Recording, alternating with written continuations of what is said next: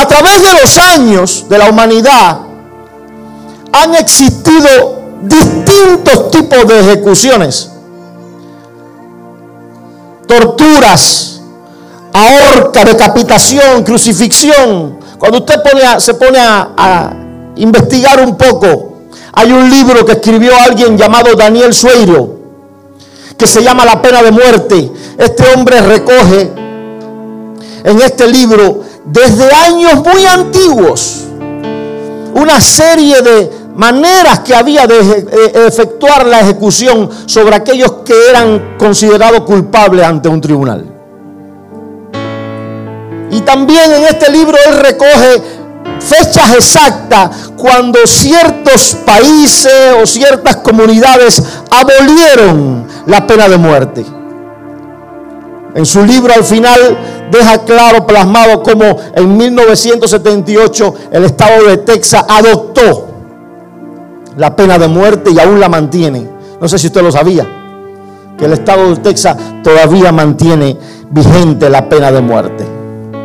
Lo que vi que no recoge el libro de este hombre y traté de buscar algún caso y no lo encontré. Si usted sabe alguno, pues allí se lo dejo de tarea no, no existe un caso, o al menos yo no lo encontré, solamente en películas lo vi. Un caso en que la persona que fuera a ser ejecutada pusiera su esperanza en el verdugo que lo va a ejecutar. En el que va a dar la palanca de la guillotina. En el que va a empujar el, banquito de donde lo tienen subido con la soga al cuello en el que va a, dar la orden para que la, inyección letal comience a fluir ese líquido por las venas. No, no se dio, no vi el caso, al menos en ese libro no está, y por mucho que busqué no lo encontré, en que alguien pusiera su esperanza en el verdugo que lo iba a ejecutar. Pero hay una persona en la Biblia que cuando lo escucho decir estas palabras que para mí es una de las declaraciones más potentes y más poderosas dichas por hombre humano en la escritura. Cuando lo escucho decir estas palabras, yo digo, wow, este sí que se volvió loco. Este tiene su esperanza puesta en quien supuestamente lo va a matar. Supuestamente. Y son las palabras de Job.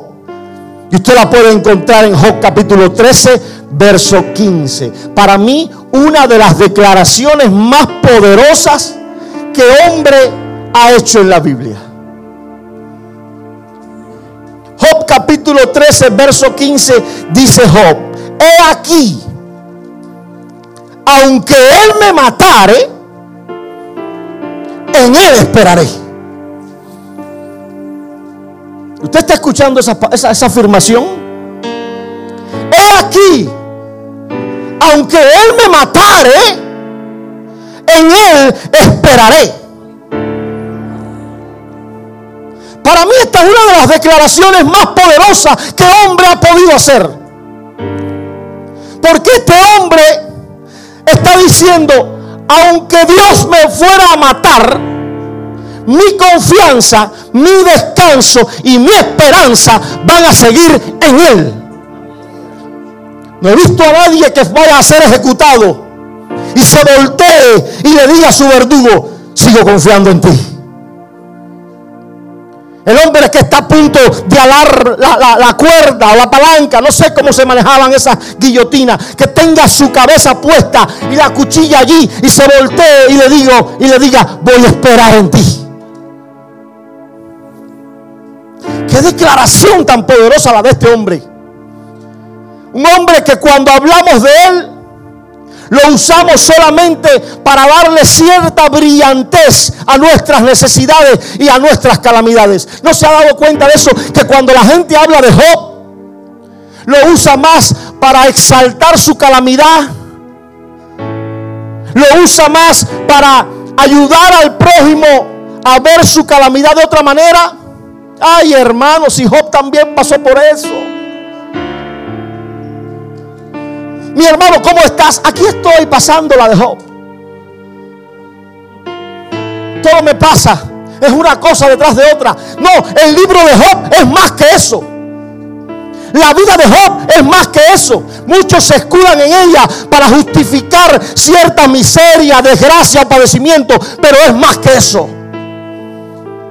El padecimiento de Job es más que eso. La vida de Job no, es, no, no, se escribe con el fin de que nosotros simplemente exaltemos la vida de desgracia. No, no, no. Hay otros detalles más importantes aquí que hay que ver en la vida de este hombre.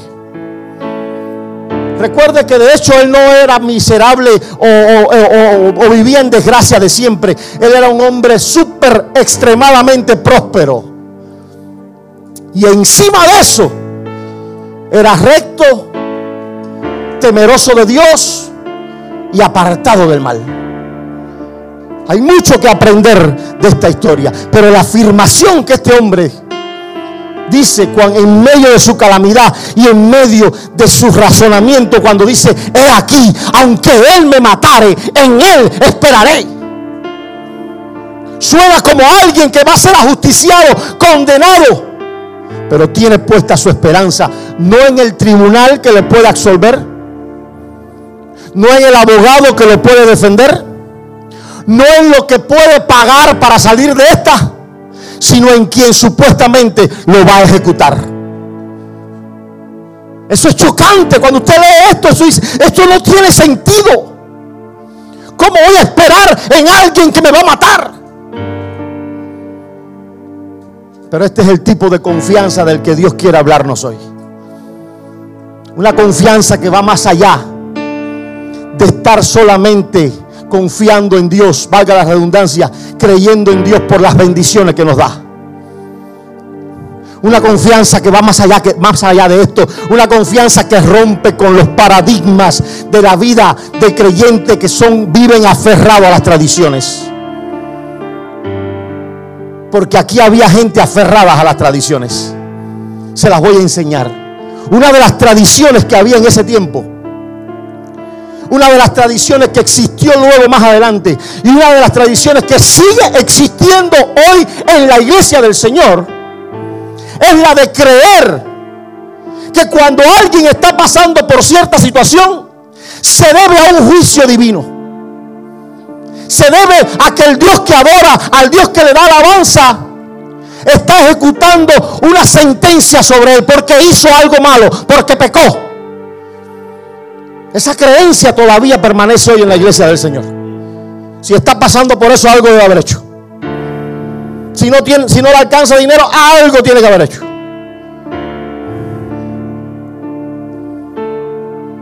No te alcanzó el dinero, debe ser que le robó al Señor. No hay gente que no le roba al Señor, pero un mes que no le alcanzó. ¿Quién dijo que tiene que ser por eso? No siempre es por eso. Y no te digo que a veces no paguemos, no recojamos lo cosechado. No te digo que a veces no, tomemos decisiones equivocadas y que producto a esas decisiones equivocadas tendremos que, que enfrentar otras cosas. No te digo que no, pero quiero decirte hoy que el hecho de que estés pasando por lo que estés pasando, el hecho de que estés llorando por lo que estés llorando, no significa que estés enfrentando el juicio de Dios. No es así.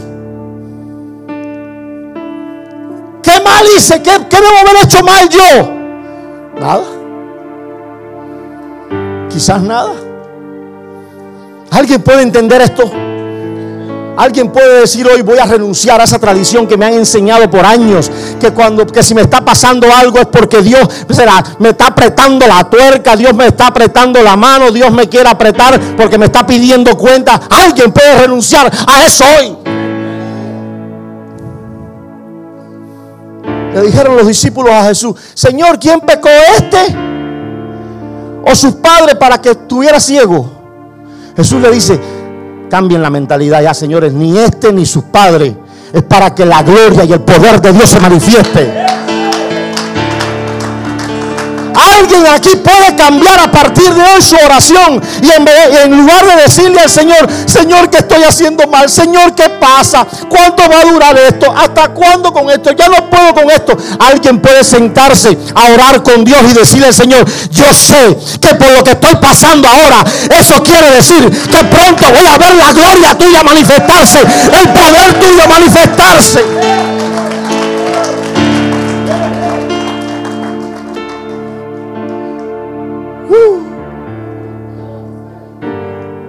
Puede orar así. Puede orar así. Yo sé que ahora todos esos papeles están como están, todo está enredado, todo está turbio, no veo las cosas claras, pero yo sé que esto no es porque tú te estás ejecutando un juicio sobre mí. Yo sé que voy a ver tu gloria en medio de todo esto. Porque esto no tiene que ver con pecado, esto tiene que ver con que tú quieres manifestar tu poder. ¿Alguien puede decir gloria a Dios? ¿Alguien ha orado así igual que yo? Señor, ¿qué pasa? Señor, ¿por qué no se rompe esto ya? Señor, ¿por qué no veo un cambio? ¿Qué hice para merecerme esto? Y hay hasta quien se atreve a decirle a Dios, ¿por qué me haces esto?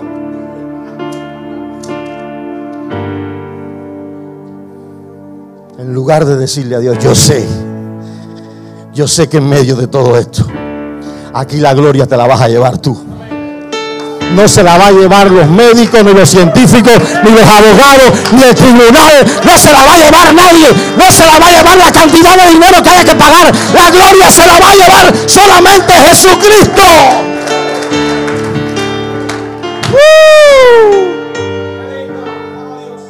Tú sabes lo que me gusta de ese Dios. Una de las cosas que me gusta de ese Dios es que nos permite pasar por un montón de situaciones.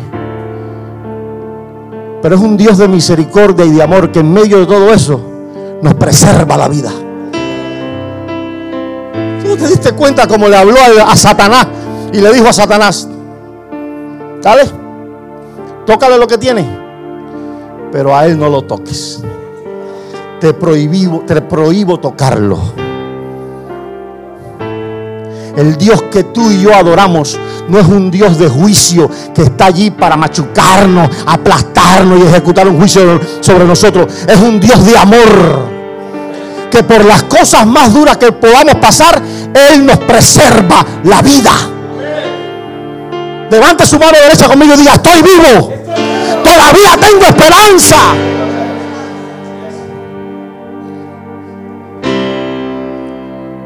qué palabra las de Job. Aunque Él me mate. Aunque Él me mate. Imagíneselo así. Imagíneselo así. Yo no sé si usted logra imaginárselo. Yo veo tantas películas que me lo imagino. Va el prisionero caminando. Manos atadas. Lo van golpeando. Y lo golpean. Le dan patadas. Y así mismo como hacían los tres amigos de Job. Porque este hombre tenía tres amiguitos que si con amigos como eso, ¿para qué quiero enemigos? Con esposa como esa mejor ni me caso. A nosotros no es así. Gracias a Dios. A mí es lo contrario. Mira, y va el hombre caminando y los que están por fuera, que es como si fueran los amigos de Job, ahí están para tirarle las, las papas podridas. ¡Muerte! Muerte, los tomates podridos. Allá había tomates. Los pedazos de, vegetales podridos. Muerte, muerte. Y todo el mundo haciendo así, muerte. Y el hombre. Y el hombre comienza a visualizar la guillotina o el lazo de la horca. Y se va acercando. Después de eso no hay más nada. Porque ese es el punto final. Es muerte. Allí se acaba el camino del acusado. Y que el hombre en medio de todo, aquella, todo aquello, recibiendo golpes y, recibiendo tomatazos por la cara, se, se voltea y le dice al verdugo, pero yo sigo confiando en ti. Mi esperanza sigue puesta en ti. Eso lo hizo Job. Porque según los amigos, lo que él estaba enfrentando era juicio. Según los amigos tradicionalistas, lo que él estaba enfrentando era por culpa de pecado. Un hombre que era recto, apartado del mal y temeroso de Dios. Te das cuenta que por muy recto que tú seas, el hombre siempre va a pensar mal de ti. Te das cuenta que por mucho que te esfuerces en hacer las cosas bien, no puedes esperar nada del humano.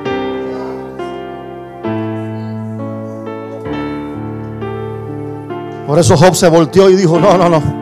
Estos tres, con ellos no quiero nada. Aunque tú me mates. Les dijo a ellos, aunque Él me mate, en Él voy a esperar. ¿Alguien puede poner aquí su esperanza en otro? ¿Alguien aquí se le ocurre poner la esperanza en alguien más? Las palabras de Job encierran un mensaje que dice, no entiendo nada de lo que está pasando porque yo soy recto, temeroso de Dios y apartado del mal. Yo hacía incluso sacrificios y ofrendas por mis hijos por si ellos habían pecado. Yo he hecho las cosas bien, no entiendo nada de lo que está pasando, pero tengo mi esperanza puesta en ti. ¿Alguien le puede decir a Dios así hoy? ¿O he sido yo el único que hay momentos en la vida en que no he entendido lo que me está pasando? He sido yo el único que ha dicho, yo te sirvo, yo predico, yo me, desgasto en esto, hago esto, hago esto. ¿Y por qué pasa esto? He sido yo el único. O alguien se puede unir conmigo a esta banda. Pero hay que decirle al Señor, no entiendo nada. Pero voy a seguir confiando en ti. Porque yo sé que tú lo sabes todo. Porque yo sé que antes que yo me formase, ya tú me tenías en la lista. Porque yo sé que tú me llevas en la palma de mi mano. Porque yo sé que tú conoces mi levantarme y mi acostarme. Porque yo sé que tú conoces mi salida y conoces mi entrada. Tú conoces todo de mí.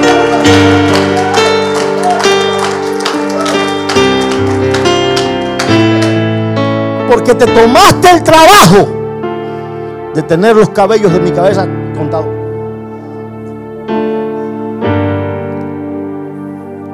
¿Alguien puede hacer así?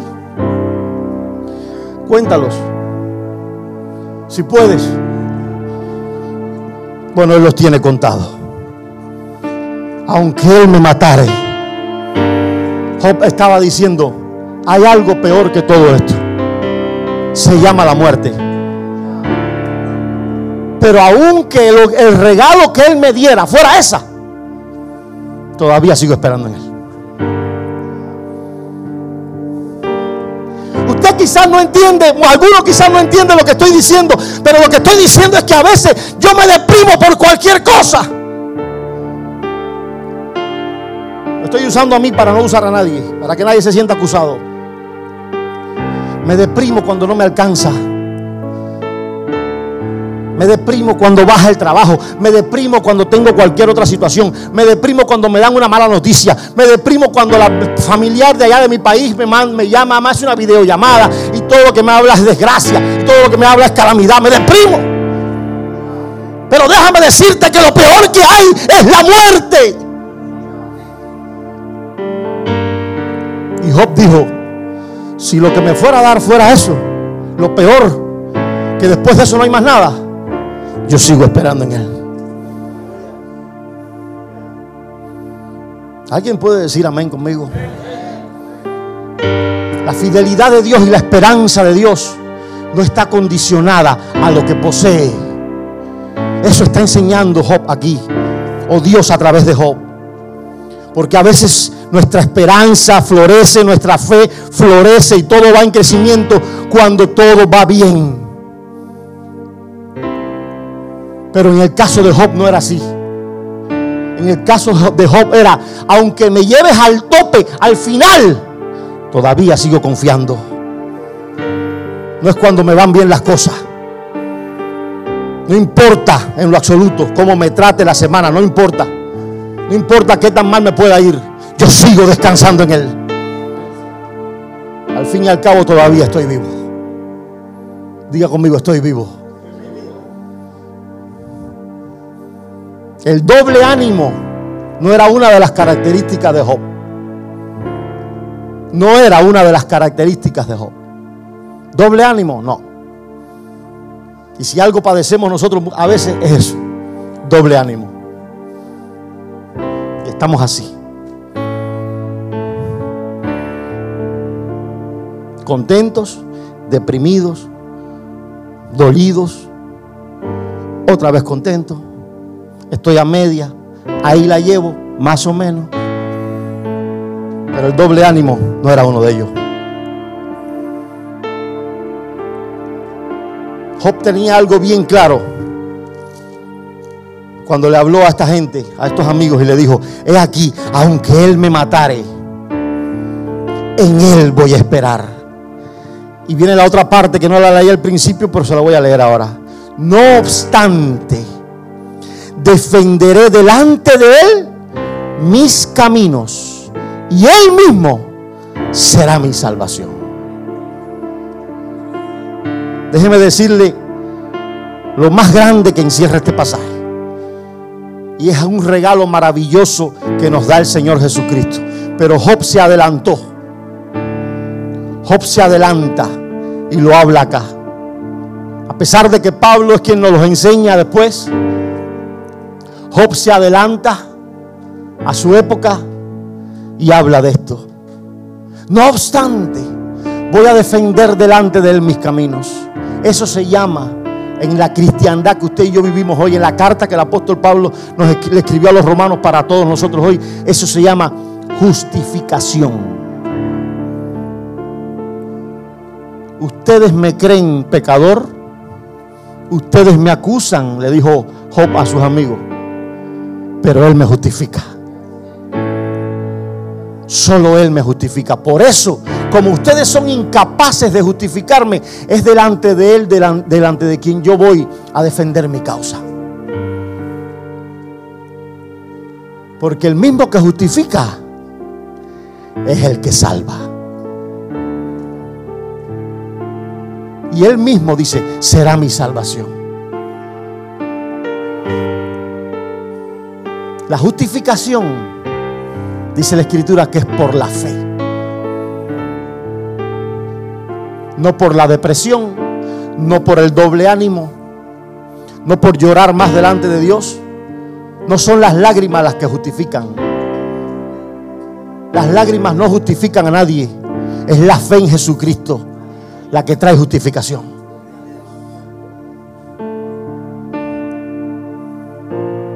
Y Job lo dice aunque Él me matare, yo voy a esperar en Él. Pero delante de Él es que voy a exponer mi causa. Porque Él me justifica. Y Él mismo será mi salvación. Así que no se pregunte más qué ha hecho mal. No se pregunte más en qué ha fallado. No se pregunte más en qué o por qué me están pasando las cosas que me están pasando. No significa que haya un juicio. No significa que Dios se haya ensañado con usted.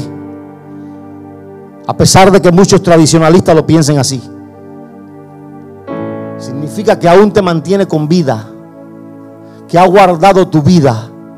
Que quiere justificarte. Que quiere salvarte y que de la condición en la que estás hoy, mientras tú te aferres a Él y tengas tu esperanza puesta en Él, vamos a salir de esta. Diga que tienes a tu lado, vamos a salir de esta.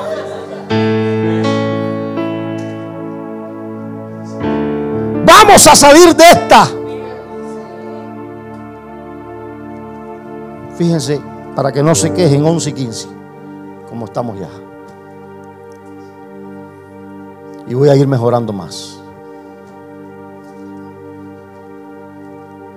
Estoy trabajando en eso. Nuestro Dios, escuche bien, escuche bien, porque los mismos que hoy creen, los mismos que hoy creen que Dios es un Dios de juicio, que Dios es un Dios que está pidiendo cuenta constantemente por todo apretando a la gente y poniendo a la gente en apuro y en crisis, en calamidades y en desgracias. Los mismos que creen eso hoy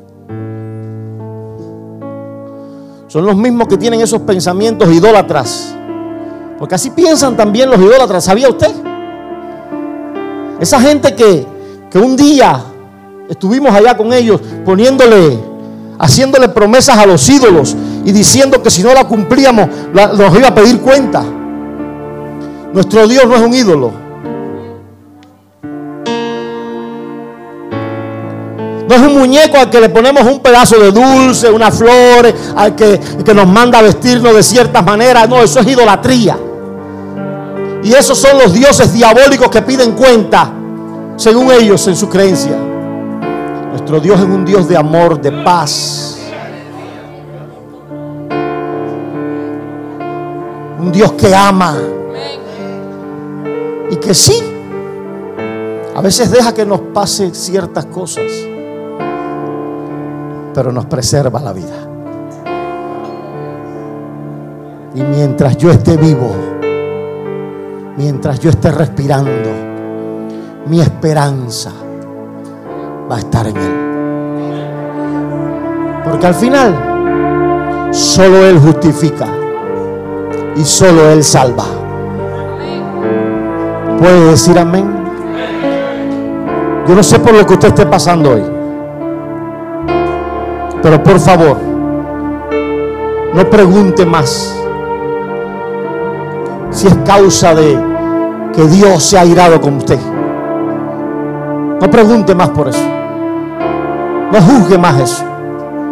Aférrese y dígale a Dios, aunque me mates, en ti voy a seguir esperando. Aunque mañana las cosas empeoren, en ti voy a seguir esperando.